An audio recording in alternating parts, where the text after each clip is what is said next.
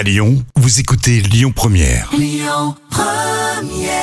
Bonjour Rémi, bonjour Jam. Et comme tous les jours, on jette un œil aux audiences. TF1 est arrivé en tête hier soir avec le film Astérix et Obélix Mission Cléopâtre qui a rassemblé un peu plus de 5 millions de Français. Ça représente 25% de part d'audience. Euh, Derrière, on retrouve M6 avec L'amour est dans le pré. Euh, France 2 complète le podium avec le film L'ami qui n'existe pas.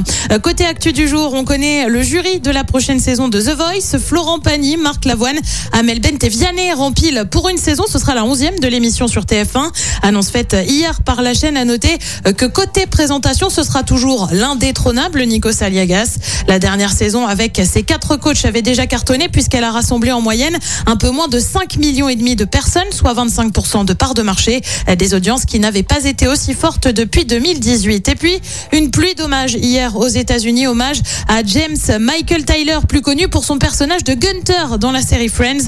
L'acteur était atteint d'un cancer. Il est décédé. Le casting de la série a donc partagé photos et messages touchants, notamment euh, Jennifer Aniston, soit Rachel dont Gunter était amoureux.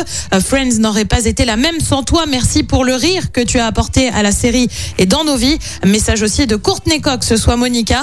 La gratitude que tu apportais et que tu montrais chaque jour sur le plateau est à la mesure de la gratitude euh, que j'éprouve de t'avoir connu. Repose en paix, James. James Michael Tyler avait 59 ans.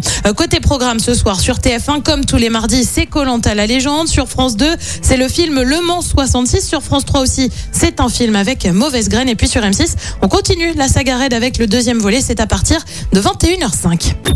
Écoutez votre radio Lyon Première en direct sur l'application Lyon Première, lyonpremière.fr et bien sûr à Lyon sur 90.2 FM et en DAB+.